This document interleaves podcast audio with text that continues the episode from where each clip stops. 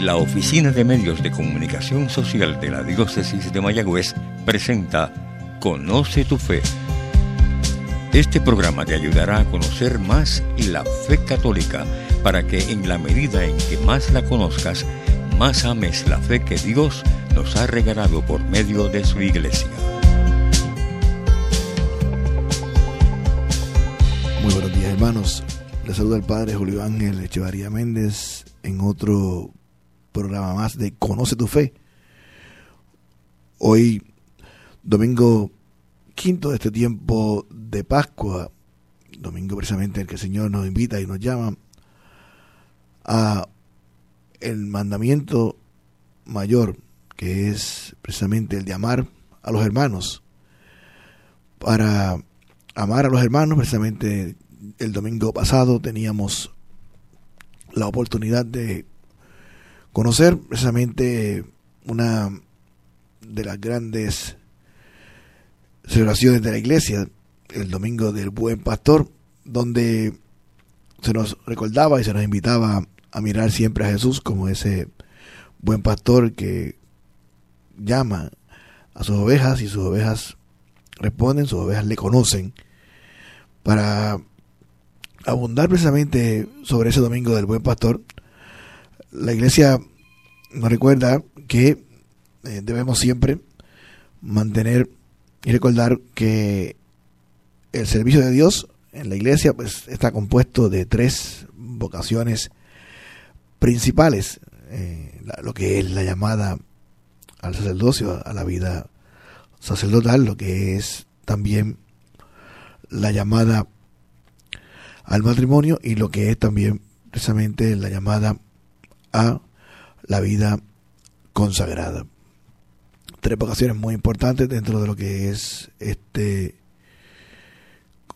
Domingo del Buen Pastor, que lo celebramos la semana pasada, y nos abre también las puertas a nosotros para el conocimiento acerca de esta llamada específica. Partimos de que, como decíamos anteriormente, la llamada del Señor es, en primer lugar, a la santidad. Y para esa llamada a la santidad, pues tenemos estas tres vocaciones que hemos mencionado anteriormente. Cada uno dentro de lo que es su oración eh, personal, dentro de lo que es también una entrada en sí mismo, eh, de esa llamada que Dios nos hace, pues vamos descubriendo el lugar donde Dios nos quiere elaborando para su iglesia. Su iglesia, pues, eh, está, como anteriormente, compuesta de estas tres vocaciones. Eh, ya eh, todos conocemos lo que es la vocación sacerdotal, precisamente es requisito primordial pues, ser un varón bautizado para poder estar y, vivir en esta vocación. y siendo un varón bautizado, pues también haber tenido un proceso de dirección espiritual en la que vaya el candidato pues descubriendo eh, paso a paso eh, esa voz que Dios inspira en él, esa voz que el Espíritu Santo pone en él para que vaya descubriendo esa mente si es eh, ya de una manera viable su llamada hacia el sacerdocio. Por lo tanto, cuando hablamos de la vocación al sacerdocio, pues ya decíamos anteriormente que dice el canon de la Iglesia Católica, sobre todo que es y debe ser un varón bautizado. Eh, ese varón bautizado, pues que también pues ya haya participado de todos los demás sacramentos y que también eh, tenga unas cualidades idóneas. Estas cualidades idóneas pues las determina ya lo que llamamos reuniendo las tres voluntades. La primera voluntad es la voluntad de la, la iglesia, eh, primero que nada, la voluntad del Señor, que es el que llama, la voluntad de, de la iglesia y la voluntad del candidato que es llamado para esta vocación. Eh, muy importante entender que esa vocación sacerdotal, como hemos dicho anteriormente, camino a la santidad, se caracteriza precisamente porque siendo camino a la santidad eh, pasa por lo que conocemos estas tres voluntades. Eh, no es simplemente el candidato así quererlo, ni, es tampoco solamente el mero capricho de, la iglesia, eh, sino precisamente una unidad de, tres elementos. Primero, descubrir y reconocer que Dios es el que llama. El segundo, que esa vocación es para la iglesia y sobre todo, pues también la vocación del candidato. Muy importante eso. Eh, la segunda vocación, precisamente, que también muy importante para lo que es el camino de la santidad, como decíamos anteriormente, es la primera llamada que Dios nos hace. Es, y hay que entender que eh, ninguna persona nace y viene a este mundo porque sí, sino pues toda persona pues tiene eh, unida a la vida una vocación. Ya mencionábamos anteriormente el, lo que es el sacerdocio, pero también, al igual que la vocación que vamos a mencionar ahora, que es el matrimonio, tal vez a lo mejor la más conocida, la más, a cierto punto, pues también eh, patrocinada ah, en, en, muchos foros, eh, que es la vocación precisamente al, matrimonio, la unidad de un hombre y una mujer, ya también donde sea palabra, dejará el hombre a su padre y a su madre y se unirá a su mujer y formarán una sola carne, un solo cuerpo. Esto de formar una sola carne, de formar un, solo cuerpo, pues hay que tener también ver precisamente que lejos de ser solamente o quedarnos en el término romántico que nos plantea en muchas ocasiones la sociedad, lejos de pensar que se da solamente de una historia de, de películas, de esas que a veces pues eh, vemos en las novelas o, en películas o, en anuncios. Lejos de eso precisamente es una entrega de, ambos. El varón pues se consagra, por decir así, a el servicio de su esposa.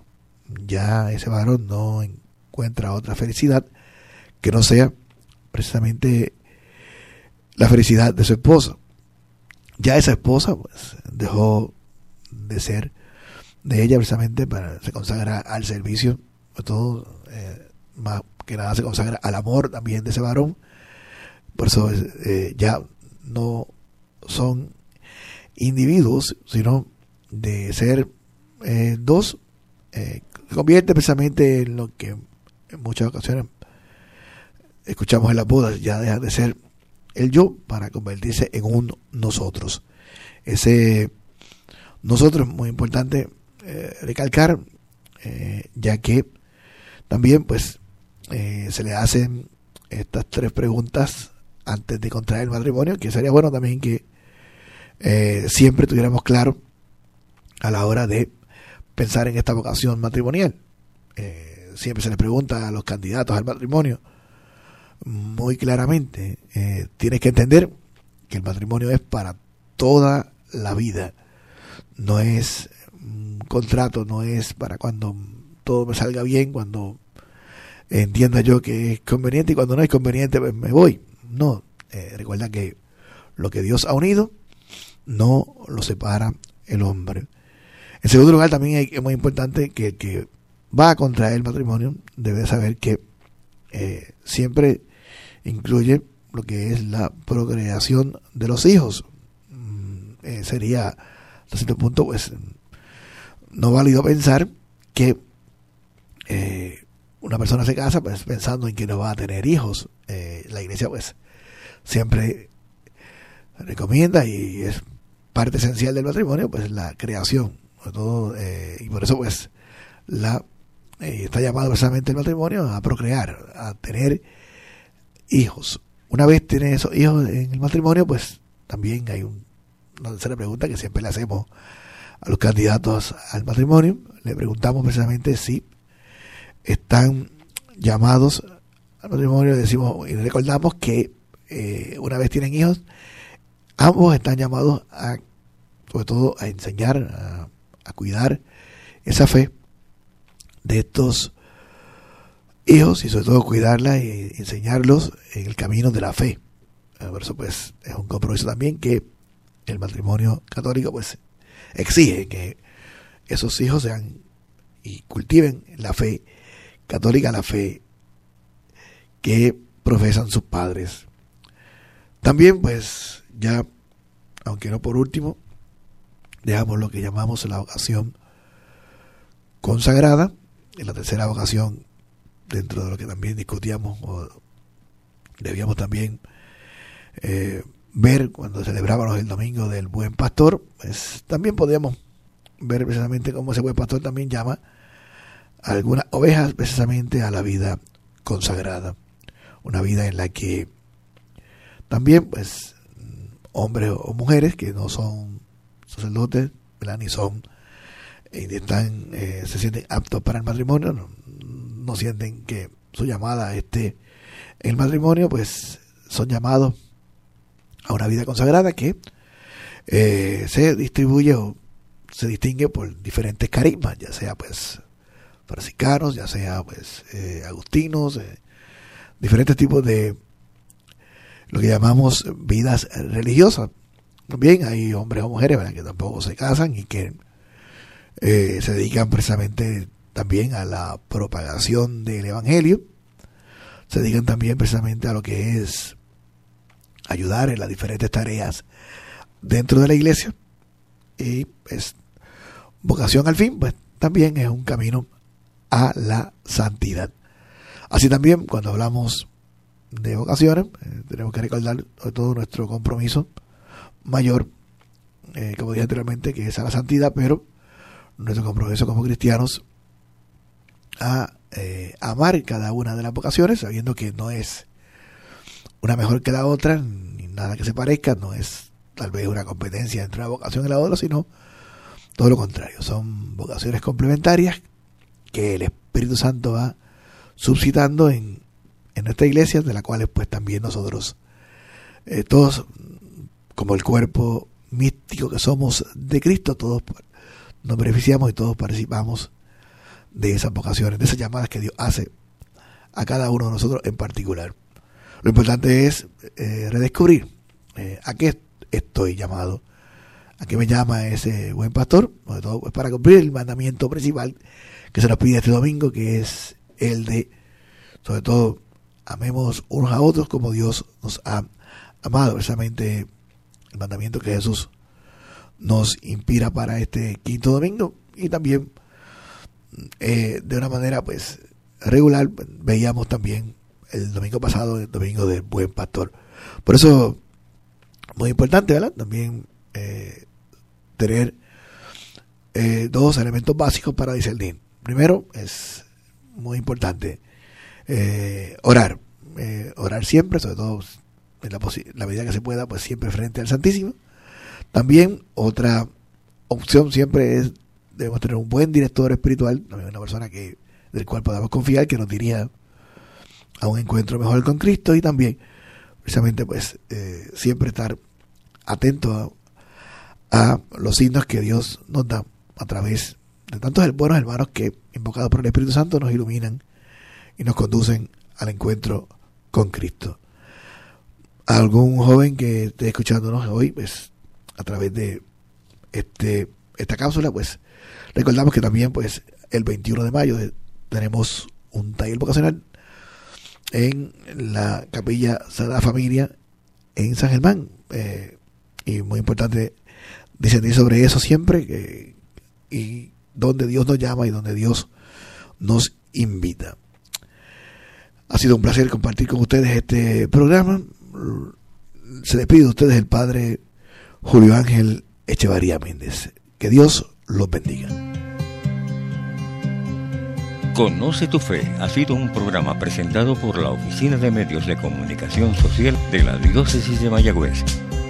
Sugerencias o comentarios, favor escribir al apartado 2272 Mayagüez, Puerto Rico 00681.